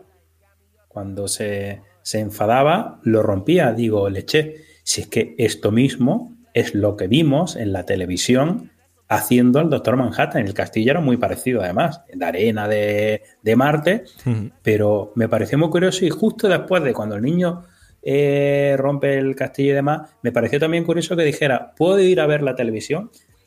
Parece un juego, o sea, de decir leche, si es que en la televisión es donde he visto al Doctor Manhattan haciendo un castillo y rompiéndolo de la misma manera, incluso en la misma dirección que lo rompe él. Sí. Eh, esto me hizo a mí hilar, digo, ¿qué relación puede guardar este niño con el Doctor Manhattan? Atención. No, no, puede, ser, puede, ser, hijo, puede ser. Atención. Atención. No, no, estoy de acuerdo contigo, ¿eh? O sea, es, es muy curioso. Es muy curioso. A ver, veremos, a ver. A mí me da la sensación de que es simplemente un, un guiño. Yo creo que, que, la estructura que él rompe en Marte, tú dices que es idéntica. Muy parecida. Yo he capturado los fotogramas y he Yo creo que parecida. entiendo, entiendo que el Doctor Manhattan eh, se ha pasado ba ba bastante tiempo en Marte intentando armar estructuras y las ha tirado. Yo creo que de ahí estos juguetes se han, hecho, se han vuelto recurrentes. Digamos que lo que veíamos en Marte hmm. no es algo de una única vez, sino que habrá pasado en más ocasiones. De ahí que haya juguetes sobre con esto. De hecho, no lo sé. ¿eh? ¿Es casualidad, crees tú, que entonces veamos no sé por qué el Doctor Manhattan rompiendo un castillo en Marte y luego veamos al niño haciendo del, prácticamente no. el mismo castillo, muy similar. No, no, se, lo creo, o sea, podría ¿eh? ser un perro, digo, podría ser otra Yo forma, entiendo. porque es lo mismo, porque un castillo muy parecido al que vimos y que mencione expresamente, puedo ir a ver a la televisión y que esa escena el símil de esa escena o la hayamos visto en televisión. Yo lo que entiendo es verdad que, está un poco. Que se, que se, puede hilar, como tú bien dices, pero yo creo que con, el que esté jugando al, tema de, este, de esta estructura Doctor Manhattan, por decirlo de alguna manera, mm. es una manera de, cómo eh, se explica en, la serie la influencia cultural que tiene la presencia del Doctor Manhattan en Marte. Es decir, cómo esto se, ha, mm. convertido desde ser un héroe nacional a mm. ser eh, mero marketing. Podría y lo de la, y lo de la tele. Lo de la tele entiendo que está hecho para enlazar con lo que está por venir y cómo ver que Toffer eh, ve sin ningún tipo de, digamos, de supervisión, de supervisión eh, eh, imágenes, pues eso, todo lo que le, advierte de que va a haber violencia, va a haber crímenes de odio, va a haber tal, y, no, lo ve con total normalidad. Me da la sensación de que es más una manera de, establecer guiños que otra cosa, porque el contenido real de la secuencia está entre la conversación de, su madre con, con él. Podría ser eso, sí, que hay una línea de juguetes de lo que se ve haciendo el Doctor Manhattan en Marte. De hecho, y, esto a su vez también justificaría lo que hablaremos luego de cuáles son las, las motivaciones de, de Osimandias. De hecho, simplemente como apunte, eh, quería comentar que en la película, no sé si los cómics también será igual, el Doctor Manhattan cuando se va, o sea, es decir, cuando se vuelve a... Mi, adiós, mi planeta me necesita. O sea, es decir, cuando se va a Marte otra vez. Eh, dice que es posible que también eh, intente crear vida. Yo ahí lo dejo como, como un dato más, ¿no? Porque estabais comentando de que Doctor Manhattan allí en Marte estaba construyendo estructuras y tal y cosas así. Y también la posibilidad de crear vida en Marte. O sea, es decir, ya te digo, no sé si esto también en el cómic sale, pero por lo menos en la película mm, hace mención a ello. Yo creo que, que, de eso justamente hablaremos dentro de un poquito cuando hablemos de Ozymandias y sus, y sus extraños clones. Eh, antes de, irnos de Toffer, eh, como curiosidad y como siempre, en este caso creo que es simplemente una coincidencia, el actor que interpreta a Toffer eh, se llama Dylan Schombing y es también hijo de un actor, Jason Schombing, que curiosamente apareció haciendo de SWAT en Watchmen de 2009. Es decir, es hijo de Watchmen. Pues, no pues hacía de The Watchmen, hacía de SWAT, pero me parece muy curioso que padre e hijo hayan estado en dos ediciones distintas de Watchmen eh, y viendo esta evolución, porque al final no deja de ser una precuela. Esto lo ha enchufado, esto lo ha enchufado. Lo enchufado, enchufado. Pues, está enchufado, lo hace muy, muy, muy bien. Muy bien, la verdad que sí. Pero, eh, aparte de, de Toffer y de este personaje, hay una cosa que, me, encanta de esta conversación. Yo creo que es de lo que.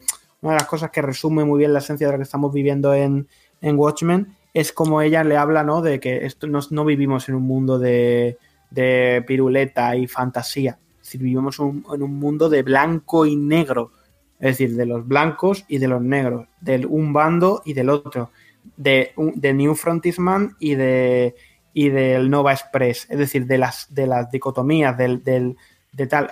se me viene a la cabeza una, canción que, tiene Nacho Vegas que dice, en este mundo solo hay dos bandos, ¿no? Solo hay dos bandos. Eh, o estás con el oprimido o estás con el opresor.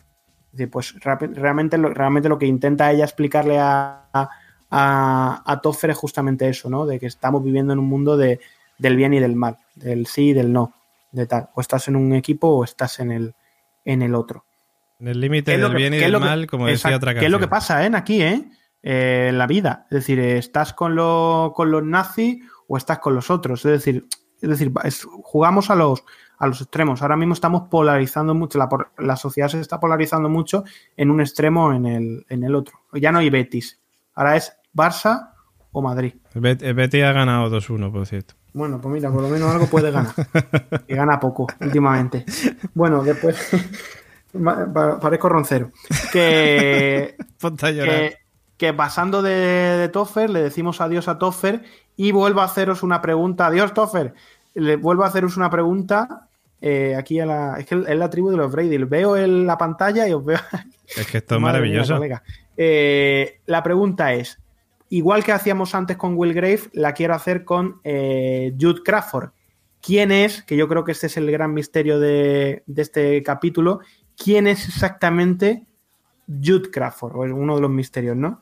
Porque después del capítulo 1 se habló, ¿no? De que la, de, hubo una teoría, aunque se ha desconfirmado, una teoría de que este Jude Crawford podría ser Night Owl, es decir, el búho nocturno, ¿no? Eh, sobre, sobre, todo porque en, este, en el capítulo anterior vimos que poseía la nave, esta extraña nave, que era la, Old Ship, ¿no? La nave del, búho, mm. eh, con la que persiguió a los, al séptimo de caballería que intentaron huir, ¿no? Durante el primer, el primer capítulo que le metió fuego. Esa es la misma nave que Búho Nocturno tiene en los cómics de Watchmen. Búho Nocturno, el 2.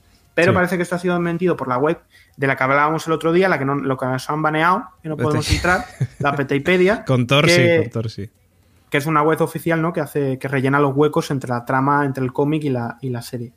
Y sitúan a este Night Owl, a Daniel Dreinberg, bajo custodia policial. ¿Vale? Ya, hablaremos de él, yo creo que volverá a salir, pero bueno, digamos que el búho nocturno, el segundo búho nocturno, porque en los Minutemen tenían un primer búho nocturno y luego cuando él se retiró le contactó un señor que era este Daniel Stedan para decirle, oye, quiero seguir tu legado, quiero ser búho nocturno yo también, y es lo que, lo que ocurre, ¿no? Que él también vuelve a, ¿no? a, ponerse el mismo atuendo que, que búho nocturno. De, hecho, lo que sabemos de él es lo último que, pues, que supimos de él, por lo menos por la peli, ya vuelvo a tirar de la peli, no sé si el cómic será igual, es que él está, pues, vamos, estaba de pareja con la hija de Júpiter, con la chica esta tan mona y que, en fin, no sabemos más si, si qué ha pasado después. Por cierto, ahora que hablabas antes de Crawford, menudo muñecazo que nos colaron ahí en el ahorcamiento, ¿eh? Que la imagen hoy cuando, cuando, o sea, en este capítulo cuando Ángela está hablando con el señor espejo y muestran así en un momentico el cadáver de Crawford todavía colgado, menudo muñecajo que se nota que han puesto. ¿Sí? Joder, ah, cantaba el muñeco por los soleares. Pues el muñeco está muerto, es decir, el muñeco. a, este, a, se me ha ido el nombre, a, Sony Crockett, ¿no? Lo contrataron para otras cosas, no para volver a estar en la soga. Dijeron, yo en la soga. Ah, Sony, vale, al, sí, al Hugh Crawford o el Don Johnson. Este, Eso, ¿no? Don Johnson dijeron, tú vas a volver a salir en la serie, como ha salido eh, luego en el hospital, pero no en la soga, que ya para un ratico está bien, pero más no.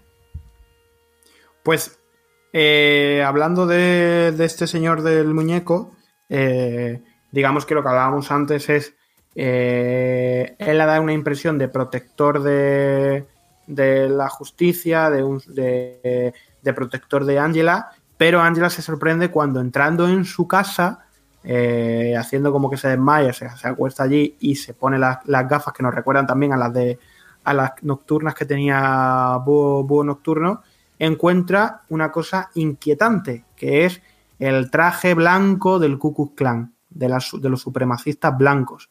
Y dices tú, hostia puta. Es decir, pero la pregunta, lo que Angela piensa es rápidamente es, lo están intentando incriminar. Es decir, no puede ser. Entonces, la, digamos que aquí la pregunta que, es, que nos perseguirá durante los próximos episodios es, ¿lo están incriminando o realmente este Jude Crawford no es trigo limpio? No es trigo limpio. Eh, David dice que no es trigo limpio. Yo creo que también hay que observar eh, el, ¿cómo se llama? La mesa, el, el, escritorio de, Crawford. Lo de la porque, foto. Eh, ¿no? sé si era en la mesa o en el tocador, donde tiene una foto que tampoco sabemos quién es, de la misma manera que hasta este episodio. Insisten mucho con la foto, ¿eh? Sí la Claro, la hemos, visto dos, la, hemos visto varias veces, un par de veces, creo en el primer episodio ya una vez, ahora otra vez. Y, claro, yo pensé, ¿y si ese señor mayor de la foto tuvo relación con Will Reeves en el pasado y de ahí viene el link que tienen ahora? Mm, yo creo que sí. Yo creo que eran enemigos o que este tío eh, participó en la masacre de Tulsa o algo por el estilo y que, y que Don Johnson y que Crawford, eh, pues al ser hijo suyo también, digamos, eh, formaba parte de eso. Y yo lo del traje del Ku Klux Klan que se encuentran allí, yo no creo que lo hayan puesto para incriminarle. Yo creo que de verdad no era trigo limpio. Pues eso se descubrirá, digamos, en los Hombre, ya se lo dice el abuelo a, Sí. a A Ángela, ¿no? que forma parte de una conspiración. Sí, sí, sí, él se lo dice y ahora el, el- yo me fío del abuelo en silla de ruedas, ese, ese controla.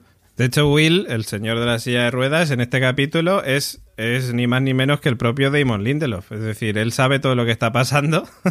Pero te estallaría Dice- la cabeza si te lo cuentas. del tirón. Efectivamente, te estallaría la cabeza si te lo por cuentas del tirón. A mí me hace mucha gracia porque tienes, es- ya te digo, este personaje que sabe mucho, pero que da la información que digamos que, joder, te gustaría, ¿no? Que es lo que nos ha pasado siempre con, con, las, con las ficciones de Damon Lindelof, te encantaría que lo dijera todo de golpe y poder, eh, esta inquietud que te genera, ¿no? De, de- de- los otros, ¿os acordáis de los otros en, en Lost? Era como, me, por. Dios, cuéntalo todo, hijo puta. Claro. Pues aquí es un poco, es un poco esto, y además la silla de rueda, pues entiendo que es porque está el señor mayor, probablemente, pero nos recuerda tanto a, a John Locke que, joder, que da penilla, ¿no? Decir, madre mía, cuánto tiempo ha pasado, que estamos viendo ya, esto yo me pongo yo nostálgico, la tercera serie creada por, por Damon Lindelof, ¿eh?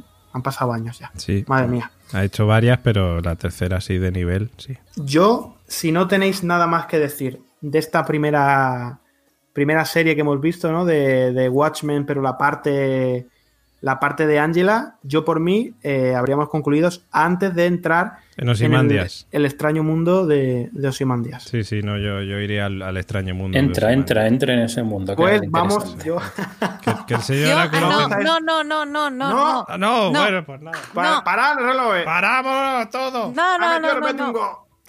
Eh, en, ahora estábamos hablando de, de, iba a decir del disfraz de nuevo, del Ku Klux Klan, y también se nos presentó en el anterior episodio el séptimo de caballería. Ojo, parece que beben de lo mismo, que es el odio racial y la apología a la violencia, pero hay ciertas diferencias. Porque hemos visto como que el, el séptimo de caballería eh, como que se focalizaba sus acciones en contra del poder, de la policía, de los superhéroes. Entonces, ¿son el séptimo de caballería y el Ku Klux Klan lo mismo? ¿Nacen de lo mismo? ¿Hay algún momento en que se separan? ¿Tiene que ver con la trama? Porque hasta el momento hemos visto a dos organizaciones supremacistas blancas que a priori no tienen nada que ver, pero mm, se les da especial eh, protagonismo a que haya dos. Claro, es que yo lo que creo es que el séptimo de caballería y el Ku Klux Klan parten de una misma base, pero no son lo mismo. O sea, es decir, los dos parten de la base de son supremacistas blancos. Vale, bien, hasta ahí todo correcto. Pero yo creo que, y, de hecho me defraudaría que, no fuera así, el séptimo de caballería busca algo más. Es decir, yo entiendo o quiero entender que este séptimo de caballería, influido por el diario de Rorschach, eh, está realizando lo que está realizando con un objetivo mayor. Es decir, lo que hemos visto, por ejemplo, en el del séptimo de caballería en este capítulo ha sido muy breve, que es antes de que empiece eh, American Hero Story se les ve a dos de ellos que están preparando como no sé si un chaleco, no sé si era un chaleco bomba o un chaleco en general mm, con tecnología, que se les ve ahí que están preparando antes de que empiece el capítulo. Eh, entonces, yo lo que tengo claro es que evidentemente parten de una base que es el supremacismo blanco, pero ellos buscan otro, otro fin, no solamente ese. Y, y por otro lado, un, de- un detalle, disculpa Nico, que también no me pasó indiferente es cuando, cuando Angela va a ese pésame que hacen los americanos en casa después del funeral, donde conocemos ese cuadro. Si os fijáis, todos los invitados son blancos. Pues no me fijé. Que, fijé. que, a ver, que obviamente eh, no, no es una apreciación racista, ni mucho menos. A lo que me refiero es que me sorprende que poco antes de descubrir esa, ese vínculo con la supremacía blanca, eh, en el besamanos de ese señor tan influyente que debería de tener amigos de todos los tipos, razas y colores, Sí, sí, sí. eh, soy yo, solo haya invitados blancos. Pues yo no caí en ese detalle en el momento, pero ahora que lo dices tú, pues es verdad. De hecho, en esa, en esa escena aparece el senador King, creo que se llama, que por lo que comentan el señor del periódico y su colega, eh, no sé si dejan entender como que se va a presentar a las nuevas elecciones, porque dicen, no, es que el Reform, no sé qué, tal, ¿y quién vas a votar? ¿A King? Como, como si este tío fuera a presentarse a presidente o tuviera intención o algo así, o estuviera postulado. Sí, correcto. Parece ser que eh, yo creo que ese personaje va a cobrar importancia. Perdonadme eh, que estaba yo aquí revisando, buscando negros directamente en el En la funeral. fiesta. Pero No, realmente no hay, es verdad. Tienes razón, Gemma, No, que todos eh, son blancos como una pared de cal. que esconde algo que no es trigo limpio, Don Johnson. Bueno, no era. Pues no lo sé. Eso, eso será una de las cosas que veremos, si tiene o no relación con este séptimo de caballería. Y hablando del séptimo de caballería, hago redoble de tambores. Toco, toco, toco, eh, Oximandia, ¿no? Es este señor del caballo. Hablando del séptimo de caballería, ¿tiene alguna relación verlo siempre a caballo con el tema del, del Seven Key o de séptimo de caballería? En cuestiones de referencias religiosas, eh, curioso, ¿no? Eh, los cuatro jinetes del Apocalipsis parecen que pudieran tener algo que ver con este Ozymandias, ¿no? Eh, a caballo, a lomo siempre de un caballo blanco, que era uno de estos cuatro caballos de los jinetes del Apocalipsis, era blanco. El rojo, el jinete rojo del caballo rojo representaba la guerra, el negro el hambre, el, el vallo, ¿no? Que es un color de un de caballo, así como un marroncillo, la muerte. ¿Y sabéis qué significado tenía el caballo blanco? Pues la conquista. El blanco significaba la conquista, ¿no? Eh, y si este supuesto Osimandias, supuesto casi seguro Osimandias, es, va a ser el artífice de una gran conquista, el artífice de este gran apocalipsis que está por, por venir. Y de hecho, recuerda, Nico, que nosotros que estamos tan imbuidos, digamos, con la cultura lindelofiana, ya habría que crear aquí una religión y todo. Eh, ya sabes que no es nuevo lo de los caballos del apocalipsis, que ya utilizó, digamos, ese pequeño guiño en The Leftovers. Correcto. Correcto. Y además hay una cosa que a mí me extraña mucho. Esto a lo mejor es, es que no, yo no he visto de este estilo, ¿eh? los, los tomates. Pero eh, hay una secuencia, ¿no? Que él va, se para en el árbol, coge del árbol, como si fuera una pera o una manzana, Sí. un tomate Un tomate, sí. Y, se lo, y lo prueba, ¿no? Dice, hostia, esto es un tomate y lo tira al suelo. A mí, no sé, ¿eh? a lo mejor ya te digo, yo los, los que siembra mi padre son de mata. Es decir, yo no he visto nunca un árbol que dé tomate, un árbol como un manzano que dé tomates. Claro. Entonces, yo creo que está jugando, que aquí me, me da, me dirá este señor que hay aquí en el podcast, que ahora mismo no me acuerdo del José Luis. ¿El doctor Manhattan Oráculo, te refieres? José Luis me dirá que, eh, que, que es esto de los. Porque, claro, yo ya cuando vi esto del árbol, del árbol de los tomates, dije yo, hostia, tío, este está jugando un poco con la genética. A lo mejor Claro. te dice que, no- que en Andalucía Oriental sí hay tomates que crezcan. De De hecho, de hecho, te lo voy a soltar ya del tirón. Tíramelo ya, venga, suéltamelo. El señor Phillips es un clon de Doctor Manhattan. Bueno, pero, pero eh, te- te- te lo estás diciendo así muy No- rápido, no hace sí, sin ni música ni nada. No ¿Pero hace falta ni música ni nada. Te lo Pues digo ya ser, ¿eh? así, Hemos del perdido. tirón. Y, y la otra posiblemente sea un clon de su primera novia y lo que está haciendo es poner a prueba a los clones y especialmente a ella porque su intención seguramente es manipularlo tal y como se, se vio en la película, manipularlo a través de los sentimientos y para ello quiere utilizar a alguien que tenga la imagen de su primera novia y está probando diferentes clones hasta encontrar la que mejor se ajuste o la que sea menos rara, por así decirlo. Como ve, al señor Oráculo le quemaba, le quemaba. Tenía que soltarlo ya. Me Ha dicho, de Gemma- hecho, no te voy a Gemma- hablar, Gemma- pero de esto lo que Gemma quiero. te va a aportar más información en este sentido porque el actor que hace de este Mr. Philip no es un cualquiera. Es más, hay otro detalle. En el primer capítulo le entrega a Ozymandias, vamos, a Sí, decirlo claro, vamos a llamarle así. le entrega un reloj que ha construido él como regalo. Vaya, qué casualidad, qué habilidad con los relojes. ¿Quién tenía esa habilidad con los relojes también? Que era hijo de un verdad, relojero. razón, qué casualidad. Tienes razón. Que por cierto, antes de que sigáis y ahora os respondéis, para que el espectador se, para que los oyentes se enteren, lo que hace Osimandias eh, en esta obra de teatro es intentar recrear Claro. el accidente que convirtió a John, John Osterman, en el Doctor Manhattan. Este, es. este accidente ocurrió, ocurrió en, en Gila Flats, ¿no? Eh, que aparecen los, los nombres del, del año y del, y del sitio por, por detrás. Pero tú, tú fíjate, fíjate que cuando le dice incluso eh, lo del atrezzo, que, que, a lo mejor, que si no se ha planteado nunca, que él es el atrezzo.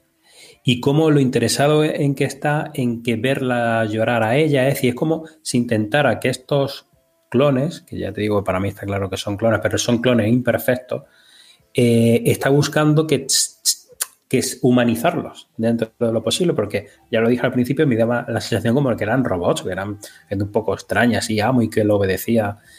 Y entonces yo creo que eh, va por ahí. O sea, yo creo que va a intentar, tal y como hizo en la película, o manipular al Doctor Manhattan de alguna manera. Y lo vamos a ver. Vamos a ver el Doctor Manhattan y vamos a ver que seguramente es este mismo actor. De hecho, antes de darle paso a Gemma, que tiene, que quiere comentar cosas desde los tomates, eh, yo, quería decir que de hecho eh, nadie puede vencer al Doctor Manhattan. De hecho, la única persona que puede neutralizarlo, digamos, de alguna manera, es Osimandias con su inteligencia, que por eso es el hombre más inteligente del planeta. Entonces no, no veo mal, o sea, es decir, yo lo, veo factible, ¿no? Que, tuviera que ver con eso. Gemma, venga, cuéntanos. Háblanos de tomates eh, o algo, porque Nico se ha quedado el pobre. Os hablo de tomates. A ver, eh, yo cuando vi el episodio fue algo que me pitó muchísimo, más allá de, de, también, y quiero hacer especial hincapié en la escena del pene, porque eh, me parece un homenaje a, todos los anteriores watch, mm, Watchmaneros. a ver, voy a empezar por el pene, antes de por los tomates.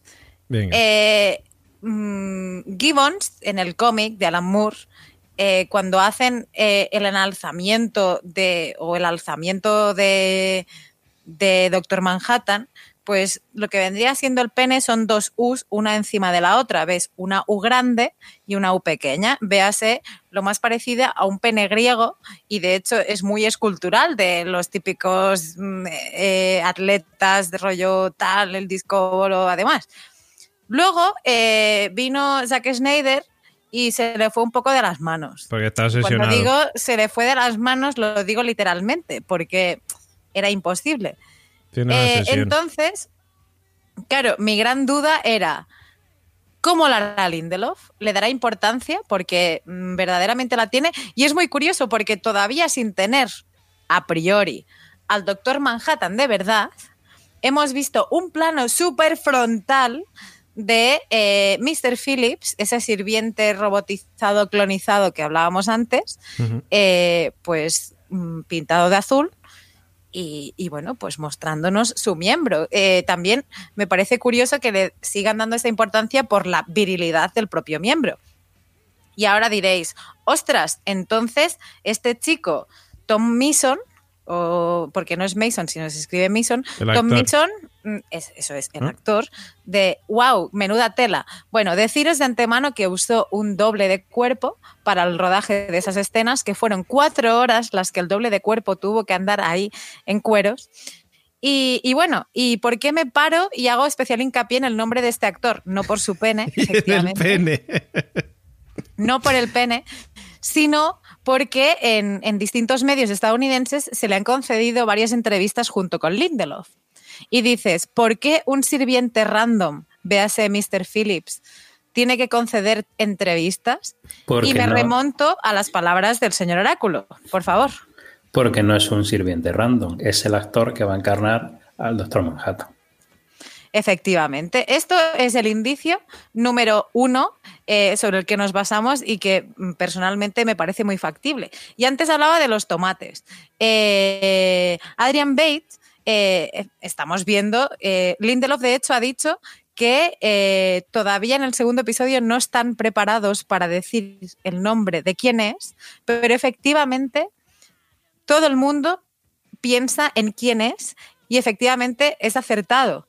es el puede ser el hombre más inteligente del universo, pero no el que escriba mejor. Estas son palabras casi textuales de, Lindelof, entonces efectivamente nos confirma que eso es Simandias, pero en algún momento eh, el mismo Simandias habla de ataques transdimensionales. Entonces, ojo, ahí me paro. La tomatera barra árbol barra cosa es un universo alternativo y o esto nos están dejando creer. Ya ha crecido del O- pene del Doctor Manhattan. Mm, O eh, es una demostración de la capacidad de, de Ozymandias de controlar la, la edición La genética, para poder crear su propio Doctor Manhattan de yo nuevo. A medida, efectivamente. eh, José Luis dice, yo lo veo. Yo también lo veo y tengo más indicios que Nico a lo mejor me corregirá, pero eh, cuando están en, en la, mm, en el teatro, ahí en el pajar, eh, representando la obra, esa obra de El hijo del relojero, eh, crean una simulación de lo que fue eh, la conversión de John Osterman en Doctor Manhattan. Me parece muy curioso porque ahí de entrada vemos por primera vez que no hay solo un Mr. Phillips ni una Mrs. Clock, mm, bla, bla, sino que hay bastantes. Y entre ellos es como de, ¿y tú quién eres? Como que hay cierta coña que tienen como una conciencia propia más allá de su propio ser. Esto también mm, es chulo porque quiere decir que hay modificaciones entre varios cuerpos y que tienen conciencia. Pero más allá de eso, eh, hace una recreación muy chula de como que intenta revivir un momento que eh, pasó al cine, como fue la peli del 2009 Watchmen. Y en Watchmen hay una escena muy chula cuando con Doctor Manhattan se hace gigante, azul, eh, que en ese momento, aparte de ver el pene, como también pasa aquí en la obra de teatro con, eh, de teatro con muchos menos recursos, hay un claro eh, recuerdo a Apocalypse Now, con las Valquirias sonando de fondo y esos helicópteros naranjas. En la guerra de Vietnam. Y ahora diréis, y la guerra de Vietnam. Y ahora diréis, ¿y qué relación tiene Apocalypse Now con eh, esta recreación? Pues justo también eh, Lindelof, en esta entrevista que leía, decía que una de sus películas favoritas es Rushmore de Wes Anderson y en Rushmore intentan hacer un remake de Apocalypse Now casi sin recursos, como un Apocalypse Now de palo. Y es un poco lo que intenta recrear él. Esa peli que vimos de 2009, con esa historia tan real, la intenta hacer de palo. O sea, mm, si vemos, lleva como un pasamontañas de punto azul mm, que parece todo de coña. Luego le dice, es que no lloras lo suficientemente bien. Eh, y ahí me vuelvo a respaldar en que intenta recrear el momento perfecto para que esos actores que él ha preparado Pero hagan la receta perfecta para crear un nuevo Cla- Doctor Manhattan. Porque lo de menos, lo de menos es el teatro. Lo de menos es el teatro. De hecho, ya deja entrever que hay un porrón de Mr. Phillips de estos allí en el, los tiene guardados. O sea, él está simplemente haciendo ese teatrillo para ver, identificar cuál de esos clon, clones es el mejor.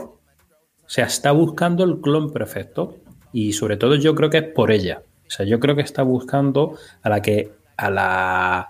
Porque yo creo que es también la primera, un clon de la primera novia del Doctor Manhattan, con la intención de utilizarla para manipularlo a él de alguna manera. Eh, luego, una cosa que me llamó la atención es el tema de las tartas. En el capítulo anterior vimos una Sí. tarta con una vela y ahora en este otra tarta, pero con dos velas. Eso- Efectivamente, y ¿cómo celebra el interpreta? cumpleaños como 300 veces al año. O claro, o en- es que entendemos, claro, de hecho en el, en el anterior capítulo era como, oye, ya tenemos la obra más o menos lista, tal, no sé qué. Yo entiendo que ha pasado un día, ¿sabes? Que, que a lo mejor no, a lo mejor no sorprende ni ha pasado un año entero. Pero yo diría que pasó un día solamente. Pero sí es cierto lo que dices tú, que en el primero tenía una vela y ahora tiene dos velas. Y yo creo que ha pasado un año y lo que te están eh, intentando hacer ver es que esos clones son muchísimos, tantos como para que pase un año entre teatro y teatro. También podría ser, también podría ser. Pero bueno, a eso te va a sé. responder Nico, que te se ha puesto una gorra con una A de Aozimandia y ya está. De Ozymandias. Esta es la gorra de, de A de Albanta. Ahí está. Pero bueno, una serie caso. muy buena que saldrá dentro de poco. Dentro de poco. Eh, Coming soon. Sí, yo creo que un año no ha pasado, pero es decir, nos pueden sorprender con, con cualquier cosa.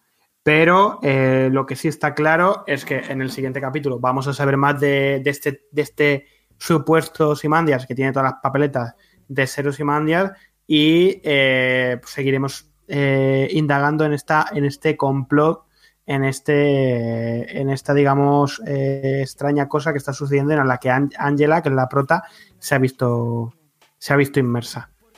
Yo más allá de esto eh, no tengo más que decir. Os puedo cantar algo Yo creo que nos falta ya solamente decir, bueno, hay una letra en los créditos muy bonita. ah, bueno, claro. Como se ponga a cantar, sí es verdad que van a llevar calamar. escúchame, escúchame. Yo quiero un calamar. Escúchame, los créditos son importantísimos. ¿Por qué? Pues que lo hemos dicho así de paso, pero no nos hemos, no nos hemos parado a pensarlo bien. Eh. Es decir, este capítulo lo escribe Damon Lindelof con Nick Hughes, el hijo que de es Carton el hijo Hughes. de Carton Hughes. Es decir, es muy. Que también, que ya escribieron alguno para The Leftovers. Sí, ya, ya, escribieron un capítulo de Leftovers, no te sé decir cuál, hmm. pero fue uno de los heavies, ¿eh? Fue uno es de los buenos. Yo, si no recuerdo mal, creo que fue la de. joder, el hombre más poderoso sobre la Tierra creo y que su fue ese, hermano fue gemelo. Ese. Si no me equivoco, fue ese, pero bueno, no lo sé. Gemma quería decir yo, algo. Sí, subo la apuesta de Nico y más allá de los títulos, eh, insisto mucho en la música y la banda sonora de hasta ahora los episodios ha sido bastante importante. Igual que os decía, la Ball of Confusion de los Temptations y las Valkyrias que nos recordaban a este Apocalypse Now. También decir que suena en Lacrimosa, justamente de Mozart, cuando Angela descubre el uniforme del Ku Klux Klan, y la Sinfonía eh, 29 en La Mayor de Mozart, justamente eh, está sonando cuando están interpretando la obra teatral y la Sinfonía 29 fue la que un poco lanzó al estrellato como que fue la obra maestra de Mozart y, y, a partir de ahí empezó a ir todo para adelante. Entonces ahí también nos da pistas de lo que está buscando. Pero a los títulos de crédito iban, íbamos, suena la canción Ekman de los Beastie Boys, y todos diréis, hombre huevo, bueno, pues sí, puede ser gracioso porque, bueno, eh, pues huevos hemos visto. Pero más allá de comido, eso... de en... hecho, un huevo duro, Will, eh, poco antes de ser aducido, como quien dice. También. Eso es, justo antes. Y esto, ahí voy, Ekman, en inglés, es Master of a Plan, el maestro de un plan. Y ahí nos dejan con este señor que es abducido, llevado a un barco y siendo el maestro de un plan. ¿Será él? ¿Será Osimandias también con otro plan? Mm, ahí cierran el todo, episodio. Todo acaba de empezar. Cuando le dice el reloj, el reloj se ha parado, no. Acaba de empezar. Es verdad. O algo así le dice. Es verdad, es verdad, es verdad. Todo acaba de empezar. Y sí, sí, estoy totalmente de acuerdo con esa afirmación. De hecho, por cierto, bueno, simplemente como dato para por si hay alguien que nos escucha y cuando hemos dicho Nick Hughes, el hijo de Carlton Hughes, y nos han dicho, ah, pues no tengo ni idea de quién es, pues que sepan que Carlton Hughes era el co-guionista y co-creador también de Perdidos con, con Damon Lindelof. O sea que, y que luego Nick Hughes se une a The Leftover y Carlton pues ha hecho otras cosas. Efectivamente, otras cosas que no son tan buenas, hay que decirlo. Son reguleras. Son reguleras. Y el, el bueno era Lindelof. Carlton Hughes bueno, eh, estaba ahí escribiendo. Ah, amigo, amigo, amigo. Era ahí, bueno, bueno. Bueno, pues lo dejamos aquí entonces. O hay un, hay un, detalle, hay un poco de brisa que ha, ha pasado en un momento que interese comentar. O... No, ¿no? Yo no, yo las brisas no, no las comento. La brisa. Hay un dragón con un escudo. Un dragón aquí en, en, la en el minuto 33 abre una puerta. Pero que la puerta importante no, pero da igual, la vamos a comentar igualmente. la abre Tirio. La abre, la abre, cuidado, porque la, la área ya abrió una puerta en el 1. Y a lo mejor la misma puerta. Efectivamente. Bueno, pues lo dejamos aquí. Nos despedimos ya hasta el siguiente podcast, hasta la semana que viene, el, tercer capítulo ya de Watchmen, con muchas ganas de ver qué nos depara esta serie. Eh, no hemos hecho al principio lo de comentarios en líneas generales porque hemos querido ir directamente al turrón. Yo tengo que decir que a mí el segundo me ha gustado un poquito menos que el primero, pero tengo que decir que después de comentarlo con vosotros me ha gustado más. Entonces, bueno, pues suelen pasar estas cosas. Yo creo que cuando lo comentamos nos lo pasamos mejor y disfrutamos más todavía de, esta serie. Y esperamos que también vosotros lo hagáis viendo la serie y escuchando nuestro podcast. La semana que viene, como decía, volveremos. Antes nos despedimos de nuestros compañeros, no sin antes recordar a las vías de contacto la dulce voz de Gemma Yats. Ah, por cierto, no, espera, espera, espera. Espera, paradlo, paradlo, todo. No, hombre, no. Para, para la grabación. No, paramos la grabación casi. que se me olvidaba que tenemos un comentario de uno de nuestros eh, queridos oyentes que hemos puesto comenta y participa. Antes de que Gemma diga las vías de contacto, lo voy a leer muy rápidamente. Y es que nuestro, en nuestra web, agostante.com, eh, tenemos el comenta y participa como en el resto de series que comentamos en nuestros podcasts. También hacemos comenta y participa de Watchpod. Tenemos un comentario, estamos deseando que nos lleguen más para los siguientes capítulos, que es de nuestro querido amigo y Patreon Ángel Pito, que dice... Qué desquiciante el comienzo de esta serie. En el primero no estaba yo enterado de que no es una adaptación tal cual y hasta que me dijeron que continuaba la historia en el presente alternativo no encajé las piezas. En el segundo teatrillo escolar sobre el origen del doctor Pitufo, digo Manhattan, también vuelve a descolocar. Recomiendo si le interesa esta trama leer los cómics Before Watchmen dedicados a este personaje. Y lo del ovni con el imán de chatarrero y los pulpitos enlazan con el plan de Osimandias. También es una simulación o aquí sí es real. Espero que el señor Lindelof no haga de las suyas y no deje nada por explicar. Gracias Ángel Pito por tu comentario. Como digo, esperamos vuestros comentarios en nuestro comenta y participa. Y ahora ya sí, eh, las vías de contacto la dulce voz de Yemayach. Como bien adelantaba David Mulé, lo podéis dejar en el comenta y participa, donde todas las semanas, los lunes, encontraréis en la página web laconstante.com. Pero no obstante, tenemos nuestras redes sociales, arroba laconstante1 en Twitter, Facebook, Instagram y también el correo electrónico info arroba laconstante.com, por si os apetece. Recuerdo, recuerdo www.laconstante.com. Y ahí, además, como os decía, el comenta y participa, tenemos un montón de contenido. Además de las series regulares que leemos, el contenido principal de nuestro podcast madre, La Constante. Y todo esto acompañado del botón naranja. El botón naranja que os mandará a patreon.com barra la constante, donde ya sabéis que vais a disfrutar de un montón de contenido exclusivo solamente para vosotros si os unís a la gran familia de las series, a la gran familia del podcasting. Y ahora sí, ya dicho esto, eh, y habiéndoos invitado ya a laconstante.com, a patreon.com, a que compartáis este podcast, lo difundáis en vuestras redes sociales, que se lo digáis al paneadero de la esquina, que se lo digáis a vuestros compañeros de trabajo y en fin, a toda la gente que esté interesada en esta serie, Watchmen de HBO, a que escuchen este podcast y a que lo compartan también ellos. Y creemos aquí una red que ya quisiera Osimandias crear esto. Bueno, en fin, dicho esto, ahora ya sí nos despedimos de nuestros compañeros. Eh, señor mm, doctor Manhattan Oráculo, nos escuchamos la semana que viene. Pues a ver, la semana que viene. Lo que ocurre, a ver si se confirman nuestras hipótesis o no. Yo tengo su música preparada para por si acaso, o sea que ya sabe usted que no tiene más que pedírmela. Sí, sí. Hasta la semana que viene. Venga. También nos despedimos de Gemma Yats. Hasta la semana que viene. Hasta la semana que viene. Un placer. Chao, chao. Chao, chao. Un placer. Abrazos. También nos despedimos de Nico Frasquet, de nuestro gurú, nuestro guía espiritual en, Watchmen, el Watchpot. Pues un placer haber estado aquí y hago un llamamiento a los, a los oyentes que si tienen comentarios para, ayudarnos también a nosotros, cualquier cosa que vean que, que hemos dicho mal, que hemos dicho muy bien, todo lo podéis dejar ahí. Efectivamente. Pues un abrazo hasta la semana que viene y también se despide que nos habla David Mule, que espera que lo hayáis pasado muy, pero que muy bien. Y nos escuchamos en siete días aquí en Watchpot, en el podcast de la Factoría La Constante, donde analizamos semana tras semana los capítulos de la serie de HBO Watchmen.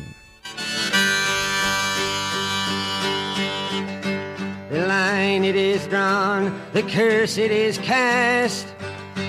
The slow one now will later be fast, as the present now will later be past. The order is rapidly fading, and the first one now will later be last, for the times they are a changing.